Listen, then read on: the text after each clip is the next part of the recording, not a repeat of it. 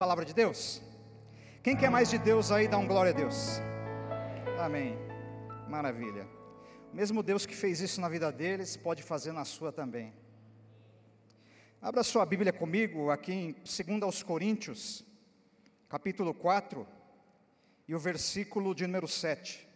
2 aos Coríntios, capítulo 4, e o versículo de número 7.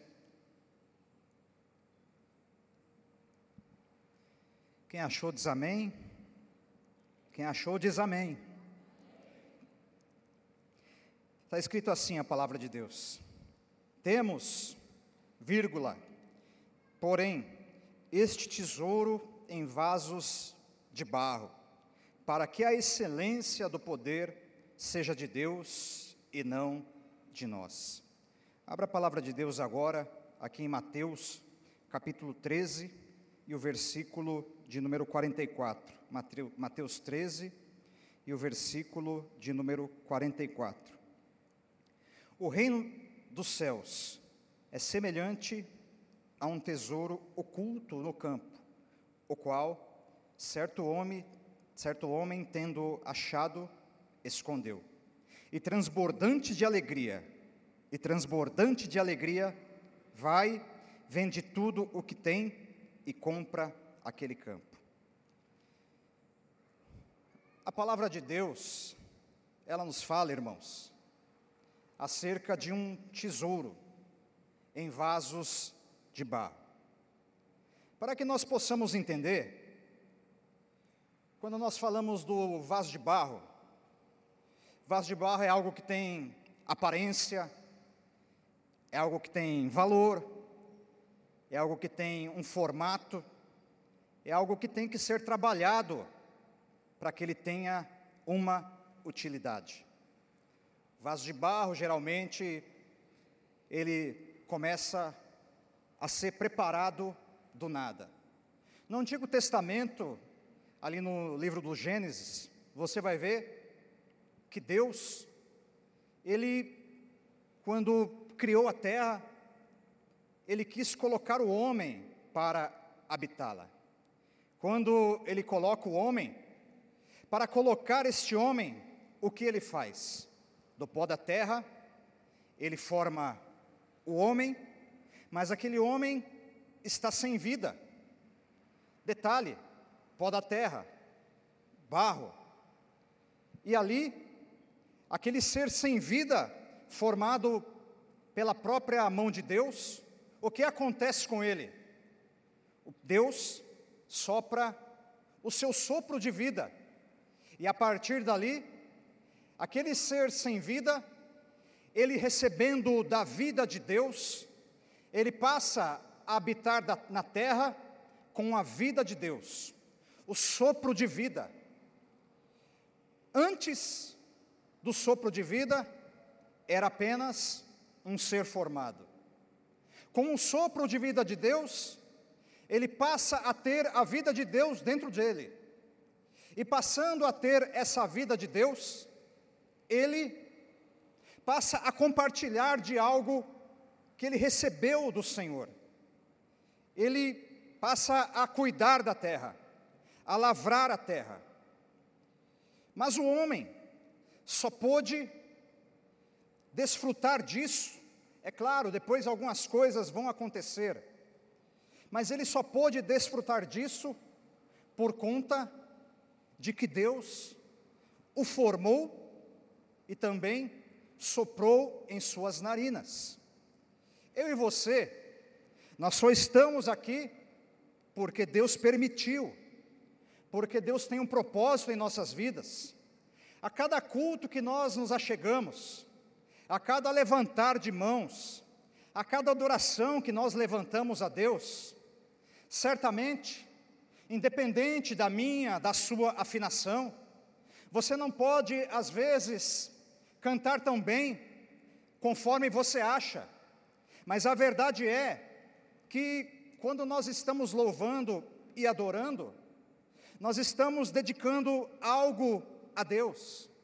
E o mais importante é que todas as vezes que nós nos chegamos à casa de Deus, nós devemos ter o entendimento e o sentimento de não tão somente recebermos. É verdade, é muito bom nós nos achegarmos na casa de Deus e desejarmos receber algo da parte dele. Se eu perguntar aqui, provavelmente 100% levantará a sua mão. Aliás, quem quer receber algo do Senhor nessa noite? Olha lá, 100%. Quem não quer? Quem não quer ser melhor? Quem não quer receber um milagre? Quem não quer receber um toque? Certamente, quando nós nos chegamos na casa de Deus, é porque nós queremos algo dele. Isso não é ruim, é bom, porque nós entendemos que o nosso Deus é uma fonte inesgotável. O mesmo Deus que toca em mim, ele toca em você de uma forma. Ele tocou em você enquanto você estava louvando. Ele toca em você enquanto você está ouvindo a palavra. Ele toca em você enquanto você está chegando à igreja, talvez.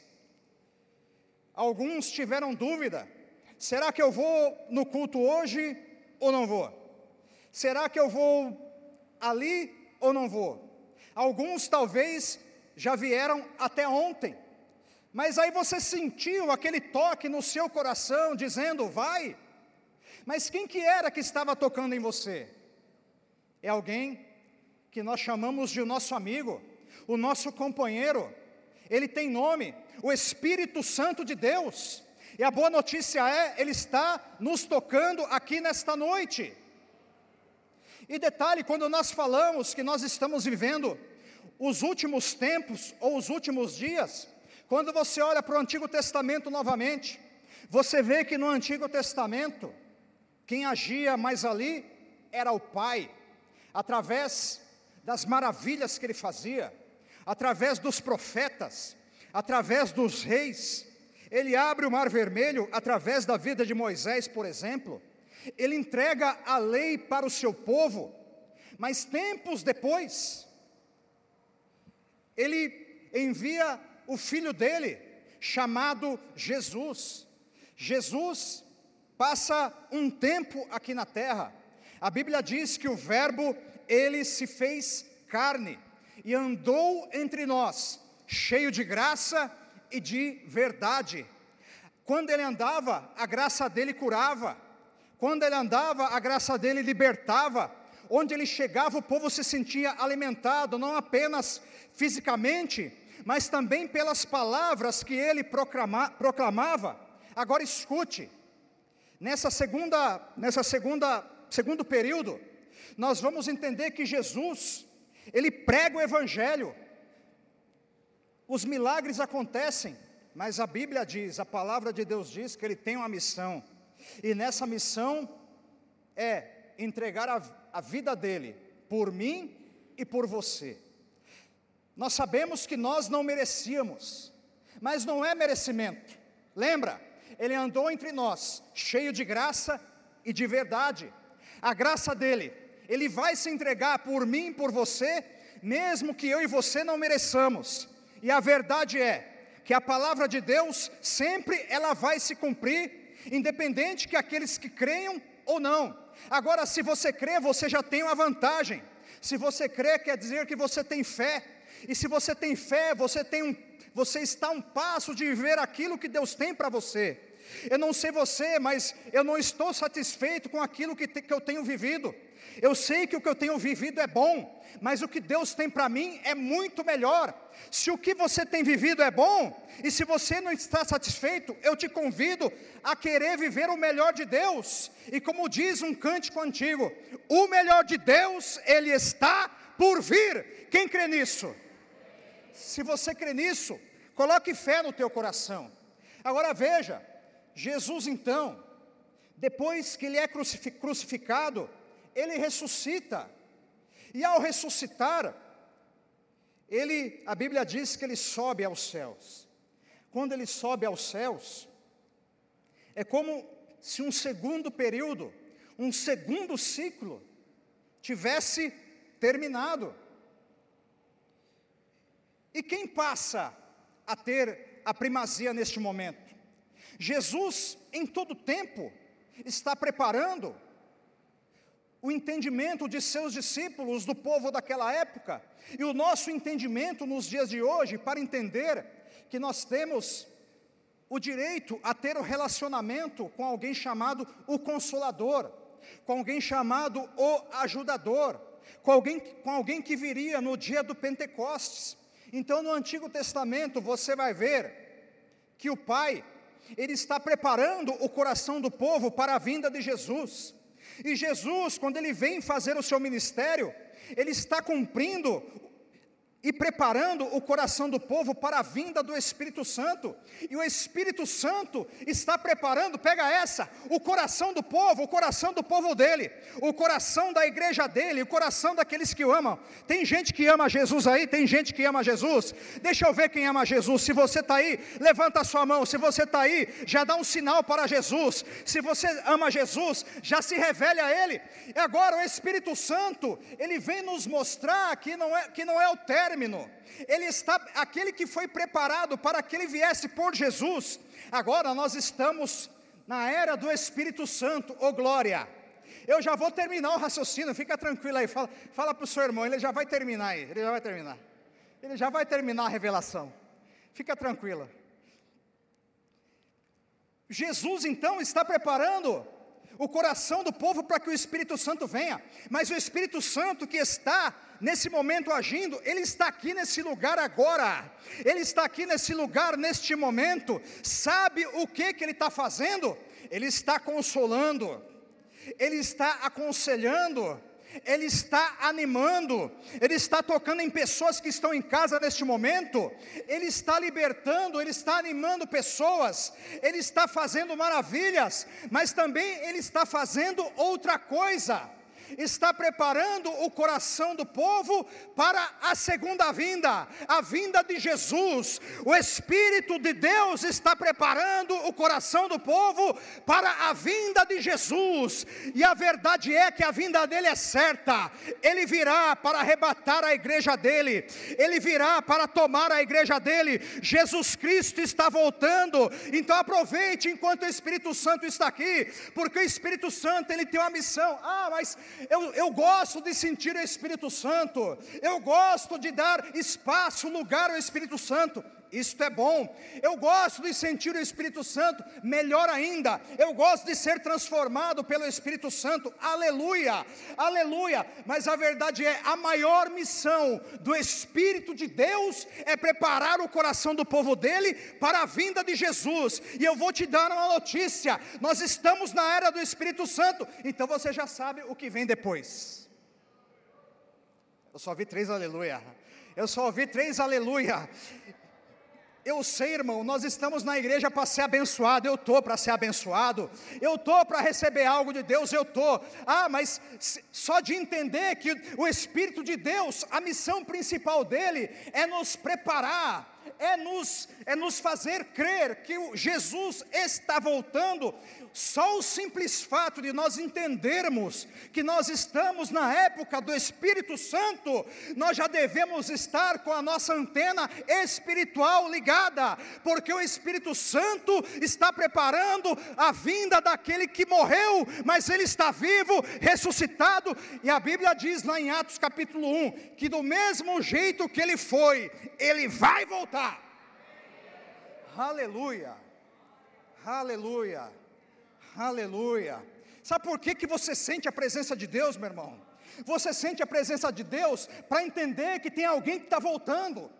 Você sente a presença de Deus para entender que Jesus já está à porta.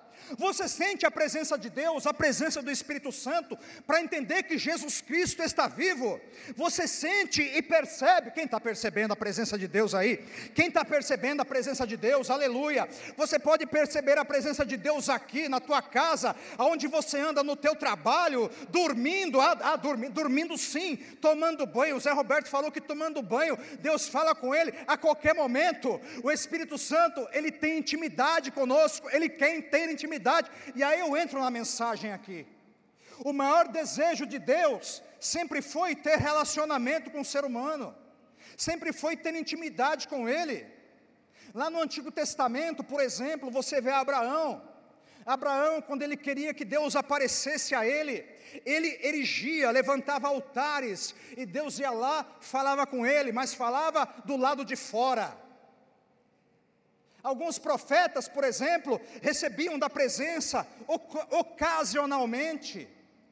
Saul, por não por parar de levantar o altar, a Bíblia diz que o relacionamento dele com Deus é cortado e a derrota foi certa. Quando o relacionamento com Deus é cortado, a derrota é certa, não tem futuro. Mas aquele que se relaciona com Deus, não importa o que ele esteja vivendo hoje, não importa o quadro que ele esteja vivendo, talvez possa ser como lá no litoral: a casa foi embora, as coisas se quebraram, o choro, a lágrima está rolando, mas se essa pessoa ela serve a Deus e ela conseguiu estar viva, apesar disso, o mais importante é que ela pode ter perdido o bem, mas ela não perdeu a presença de Deus. Aleluia! Às vezes nós podemos perder alguma coisa, mas com a presença de Deus nós não perdemos nada, porque nós temos o mais importante. Aleluia, aleluia. Jesus, ele, ele se apresentando, ele diz que a unção de Deus, ela está sobre ele. A Bíblia diz que ele foi ungido para proclamar, para libertar, para curar. Mas o desejo de Deus sempre foi o relacionamento com os seus filhos. Ah, mas ele não se relacionava, se relacionava. Mas agora eu estou falando de um relacionamento íntimo, de um relacionamento particular, de um relacionamento que só ele pode proporcionar. Sabe isso aí que você sente, que você percebe, essas coisas que acontecem, o Espírito de Deus, muitos profetas, muitas pessoas antigamente e da antiguidade gostariam de viver isso, mas nós, os privilegiados, nós podemos viver.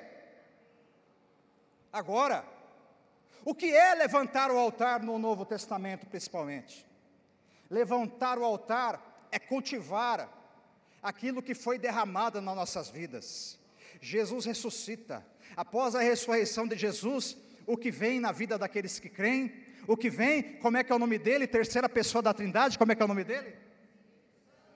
O Espírito de Deus, essa igreja está boa, essa igreja está sabendo, essa igreja está conhecendo a terceira pessoa da Trindade, e isso é bom.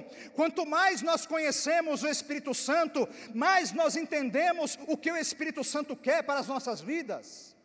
Agora veja bem: se Abraão levantava o altar no Antigo Testamento, agora, como manter o altar de pé? É se relacionando com ele, é deixando a nossa habitação. Sabe o que é o vaso de barro hoje? Olha para a pessoa que está do teu lado e veja o vaso de barro aí. Veja o vaso de barro que está do seu lado aí. Isso é um vaso de barro. Isso é um vaso de barro. E aí o que acontece? Após a morte de Jesus, o Espírito de Deus, ele é derramado sobre o vaso de barro. Sabe, sabe o vírus? Tem uns irmãos que não estão podendo vir por conta dessas coisas. Sabe o que é isso, vírus? vaso de barro. Sabe essa ruga que você está hoje aí? vaso de barro. Sabe o cabelo que está caindo? Vaso de barro. Sabe a canseira que dá depois do, depois do almoço? Depois, depois que comeu aquela comeu uma macarronada, comeu, comeu aquela lasanha do domingo. Aí, aí aí não consegue nem levantar, se alimentou, passou, passou o domingão, deu aquela descansada, mas você percebeu que mesmo assim, ah, não, não foi o suficiente. Sabe o que, que é isso? Vaso de barro. Vaso de barro. Vaso de barro está sujeito a falhas. Está sujeito também a ser quebrado. É por isso que lá em Jeremias 18, o Senhor ele usa a figura do vaso de barro.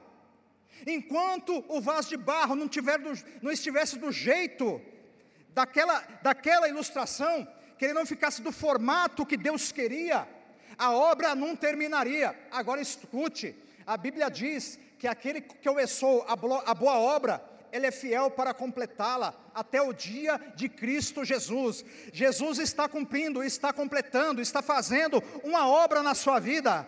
E há um processo em você, há, uma, há um processo em nós. E sabe quem é o responsável por isso? O Espírito de Deus. E às vezes ele, às vezes ele tem que pegar o barro ele tem que amassar o barro, ele tem que, ele tem que desfazer a forma do barro. Ele olha assim: não, esse, esse vaso não está, não está da forma que eu quero. Mas o Espírito Santo, como, como ele é como ele é cavalheiro, como ele é, como ele é tranquilo, pacífico, o que, que ele faz? Ele tenta te convencer, ele não te obriga a nada. É por isso que nós não, é por isso que nós não vamos à igreja obrigados. É por isso que nós, quando vamos ler a Bíblia, ele não fica obrigando ninguém a ler a Bíblia. É por isso que fa fazer a obra de Deus, ninguém é obrigado a fazer a obra de Deus, nós somos convencidos. Ser convencido é diferente. Você está aqui porque você foi convencido. É verdade, alguém pregou para você, alguém, alguém pode ter te convidado, mas no final das contas, quem convence é o Espírito de Deus. Aleluia. O Espírito de Deus é quem convence. E pensa uma pessoa boa para convencer alguém. É melhor ele falar do que a gente, não é, meu, não é, meu irmão? É melhor ele falar. Quando ele fala, nós sabemos que ele está falando. E agora, nesse relacionamento, o altar que Abraão sempre construía, é nós que devemos manter dentro de nós, dentro dos nossos corações. E quando nós deixamos esse altar levantado, Deus tem e vem e tem o direito de se apresentar a mim a você, porque nós estamos falando, ele tem autorização, ele tem, ele tem liberdade para poder me visitar. Abraão era visitado pelo altar que, ele levantava. Você e eu, nós somos visitados, não apenas visitados. Nós agora nós somos a morada do Espírito de Deus. E como morada do Espírito de Deus, a chama do altar, ela não se apaga, ela arde continuamente. A vida em nós, há poder em nós. E esse poder, como dizia o nosso pastor ontem, esse poder não é apenas para fazer a gente gente chorar, não é apenas para fazer a gente ter um sentimento, uma sensação. Por exemplo, quando Jesus se apresenta, se apresenta ressuscitado aos seus discípulos que estão trancafiados em uma sala, eles estão com medo. Alguém aqui nunca sentiu medo? Eles estão com medo. Para eles, o melhor amigo deles está morto. Eles têm medo do Império Romano. Eles têm medo de serem descobertos ou mortos. Porque até então, mesmo com as coisas que eles viram, mesmo com as coisas que eles viveram com Jesus, o medo da morte era visível no coração deles. E aí Jesus vem o quê? Entra naquela sala, a sala cheia de, a sala cheia de medo, cheia de insegurança. Às vezes a nossa sala está assim, cheia de medo, cheia de insegurança.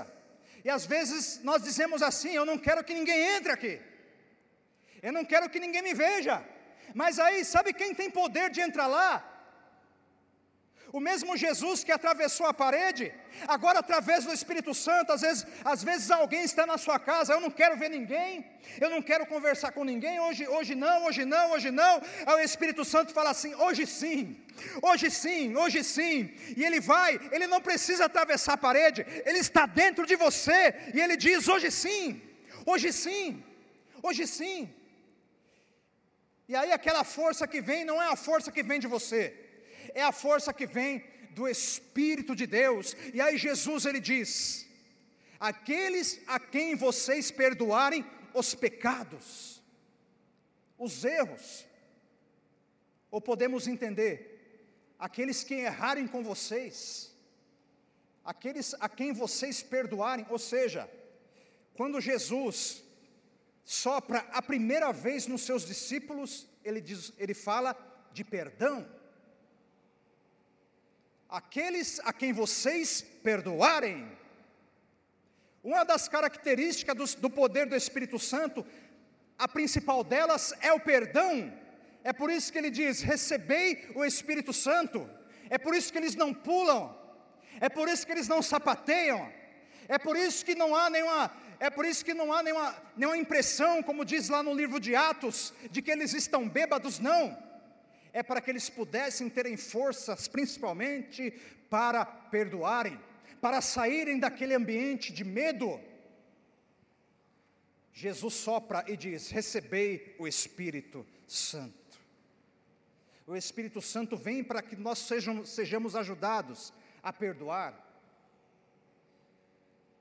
quando nós olhamos para o tesouro, o que é o tesouro? Tesouro é algo precioso, valioso para alguém. Geralmente ele fica guardado, geralmente ele fica escondido. Tesouro pode ser algo singular ou pode ser um conjunto de coisas. É algo que tem valor para alguém. E a Bíblia está dizendo que um tesouro está no vaso de barro. Oh glória! Se você tem algo de valor, você sabe. É porque você trabalhou, você ou você recebeu esse algo de valor de alguém e você guarda com muito carinho. Você guarda com muito cuidado. Assim é o Espírito de Deus. O Espírito de Deus, quando nós olhamos essa palavra tesouro, um, um, um dos tesouros que foram derramados nos, no vaso de barro ou nos vasos de barro é o Espírito de Deus, Deus no homem. O Espírito de Deus é algo valioso, é algo valioso que mora em você. Eu não sei se você lembra daquele cântico antigo, se você não lembra, eu vou te lembrar. Tem um cântico antigo que diz assim: Ele está em você o Espírito Santo se move em você, aleluia. Assim com gemidos inexprimíveis. Ele, ele está em você, você, você tem noção do valor que você tem. Sem o Espírito Santo nós não temos valor nenhum. Nós somos apenas mais um aqui nessa terra, mas com o Espírito de Deus nós temos um valor, porque o Espírito de Deus derramado no vaso de barro, o valor não vem pelo vaso de barro, o valor vem por aquilo que está dentro do vaso de barro. O vaso ele quebra, o vaso pode ter imperfeições, o vaso às vezes pode não ter a forma, a forma que o, o oleiro ele quer, mas agora quando nós falamos do tesouro, esse tesouro aqui ele é perfeito. Esse tesouro aqui, ele não tem falhas. Esse tesouro aqui ele faz o impossível. Esse tesouro aqui, ele tem poder. Aleluia. Esse tesouro derramado aqui nesta igreja, aqui nesta casa, é o espírito de Deus. Por isso que nós não podemos aceitar. Nós não podemos aceitar que o nosso valor seja diminuído. Porque Deus, ele pega algo importante, um tesouro lá do céu, e coloca na minha e na sua vida. Aquele que é filho de Deus, se você, ah, eu não recebi ainda. Se você quiser, você pode receber hoje, se você quiser é uma escolha sua, mas aquele que se torna um filho de Deus, ele tem direito a receber desse tesouro. E detalhe, eu vou dizer o seguinte para você: não é apenas uma parte do tesouro, não é um pedaço, não é um pedaço, não, não, é, não é apenas uma parcela, aleluia, mas é o Espírito Santo todo, o Espírito Santo, o caráter dele, a presença dele, a vida dele, o poder dele, a graça dele, a alegria dele, aleluia, derramada nos vasos de barro. Paulo, quando está falando do seu ministério, ele está querendo explicar isso ao povo de Deus. Paulo era um homem usado, um homem cheio do Espírito Santo, alguém que pregava com autoridade, alguém que o Espírito de Deus se movia sobre ele e as coisas aconteciam mas ele também passava por tribulações, lutas, a ponto de dizer que um espinho na carne, um espinho na carne estava o incomodando, ele ora, mas o espinho não é tirado, mas ele tem o um espinho, mas o Espírito está nele. Às vezes está o espinho incomodando, O espinho pode estar incomodando, mas o importante é se o espírito está aí. O espinho, seu espírito machuca, até tira dos propósitos de Deus, mas o espinho, com o espírito, nós recebemos forças para poder continuar da parte de Deus, aleluia, aleluia. Paulo podia ter o espinho contra ele, mas ele tinha o espírito. Paulo, como qualquer homem de Deus, qualquer pessoa, passava lutas, e ele se coloca como um vaso de barro, ele se coloca como alguém inferior ao tesouro, o tesouro derramado no vaso de barro, Paulo. E aí o que, que ele coloca? Ele coloca para que a excelência seja de Deus e não nossa. Essa palavra excelência aqui, ela tem um sentido de crédito. Outras versões aí, algumas versões vão dizer para que o crédito seja de Deus e não nosso. O crédito de Deus. O milagre acontece, o milagre acontece mas o crédito é de Deus. O impossível acontece, o crédito é de Deus. O mover ele acontece, aleluia, mas o crédito é de Deus. Você é usado por Deus, você é usada por Deus, Deus quer te usar. Quem quer ser usado por Deus, aí levanta a mão, aleluia, aleluia. Se Ele te usar, o crédito sempre será dele. A excelência seja do poder de Deus. E sabe, e sabe como que ele faz isso às vezes? Sabe aquele dia, aquele dia que você fala: "Não, hoje não vai. Hoje não vai. Hoje não vai dar certo. Hoje o jejum foi pouco, a oração foi pouca, a luta e a luta foi grande. Hoje não vai. E aí é naquele dia que Deus te usa. É naquele dia que Deus fala: "Hoje vai". Mas sabe por quê? Não é para não é para concordar com aquilo que nós estamos fazendo ou não, é para dizer assim: é porque o agir é meu, o poder é meu, e eu ajo a hora que eu quero, eu faço a hora que eu quero, aleluia. Sabe o que isso quer dizer? Que Ele pode fazer a qualquer momento, a qualquer momento, independente do jeito que você esteja, independente daquilo que você pense neste momento, Ele faz no momento que Ele quer, aleluia, aleluia. E aí, é aquela hora que você percebe, não, tem que ser Deus, só pode ser Deus. E aí você fala, eu não tenho capacidade, eu não teria capacidade para fazer isso. E aí você entende, a excelência, aí você lembra do versículo, para que a excelência seja de Deus e não nossa. O crédito a Ele, a honra é para Ele, a glória é para Ele. As pessoas que estão aqui nessa casa pertencem ao Espírito, a adoração é para o Espírito.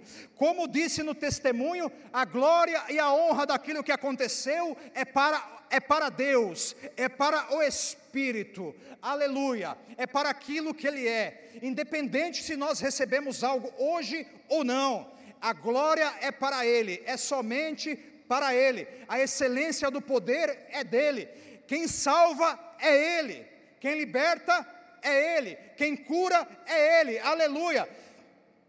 E sabe, e sabe como é bom saber disso? Sabe por quê? Fala para o seu irmão, sabe por quê? Jesus, o Verbo encarnado, ficava em Jerusalém, por mais dava a entender que Jesus tinha um preparo físico, andava bastante, não parava. Mas mesmo, mesmo assim, o Jesus encarnado não podia estar em todos os lugares. Mas agora, pega essa aí. Agora, o Espírito de Deus, ele pode estar em todos os lugares. Ele pode estar em todos os lugares. E se você, se você crê nisso, Ele está tocando em você agora. Ele não está apenas dentro de você. Ele não está apenas dentro de você. Ele está em todos os lugares, então isso quer dizer que Ele pode operar um milagre agora, Ele pode abrir uma porta agora, Ele pode trazer um avivamento agora, Ele pode fazer algo glorioso agora, sabe por quê? Porque não há limites para o agir dEle. Um homem, por exemplo, eu posso tocar em você, mas eu sou limitado, eu vou cansar, mas agora o Espírito de Deus, Ele não dorme, Ele não cansa, oh glória, Ele é eterno, Ele tem poder, e quando Ele toca nas nossas vidas, o impossível, Ele acontece, aleluia, aleluia, aleluia, aleluia. Quando nós voltamos para aquele texto, estou terminando já, nós voltamos para aquele texto de Mateus,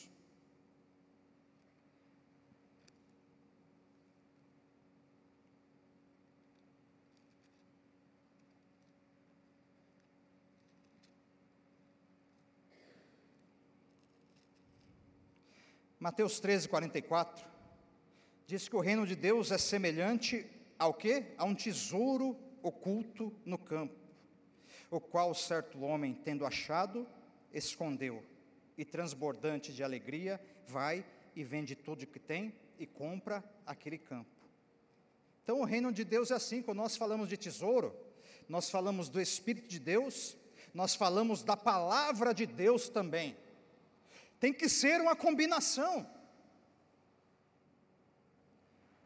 Porque a palavra, sem o Espírito, como diz a própria Bíblia, ela vira apenas letra. Mas agora, a palavra, o tesouro da palavra, quando combinada com o Espírito, ela não é apenas letra, ela se torna Espírito e também vida. Aleluia! Quando ela combina com o Espírito, ao ler a Bíblia, ao ouvir a palavra, ao ouvir a palavra de Deus, você não está ouvindo uma letra, você está ouvindo a voz de Deus, é diferente. É por isso que quando você pega a Bíblia, combinada com o Espírito, Deus fala com você. Porque é o tesouro combinado, a palavra e o Espírito, e o Espírito também não pode proclamar outra coisa que não seja a palavra. Porque se, eu, se for um espírito que fala outra palavra, outra palavra diferente, ah, apareceu, um, apareceu um espírito que pegou a palavra e começou a mudar toda a palavra. Esse espírito não é o espírito de Deus, porque o espírito de Deus, ele vai proclamar a palavra ele vai proclamar a mente de Deus, ele vai proclamar a vinda, ele vai proclamar a ressurreição, ele vai proclamar a glória de Deus, ele vai proclamar a glória de Jesus, e ele vai mostrar um sinal, e o sinal que ele mostra é de que Jesus ele está nesse lugar, de que Jesus ele está vivo, de que Jesus ele deixou um tesouro para você. Aleluia, aleluia, aleluia é como se fosse uma herança, irmãos. Paulo explica que a herança não pode ser dada com o testador vivo, mas o testador, no caso aqui, ele está vivo. Quem é o testador? Jesus. Por que ele está vivo? Ele morreu, mas ele ressuscitou. A morte não pôde vencê-lo, a morte não pôde deter ele. Ele está vivo, ele está vivo e deixou a promessa dele para nós: Eis que estou convosco todos os dias, até a consumação dos séculos. Não apenas fora, mas o tesouro derramado dentro do barro. Aleluia, aleluia. Alguns podem ver você como barro, mas Deus ele vê um tesouro dentro de mim e dentro de você. Aleluia. Só quem tem esse tesouro na sua vida, fica de pé neste momento, já aplaudindo a Jesus, já glorificando o nome dEle, já exaltando. Exalte o nome dEle, adore, adore, aleluia. Aleluia.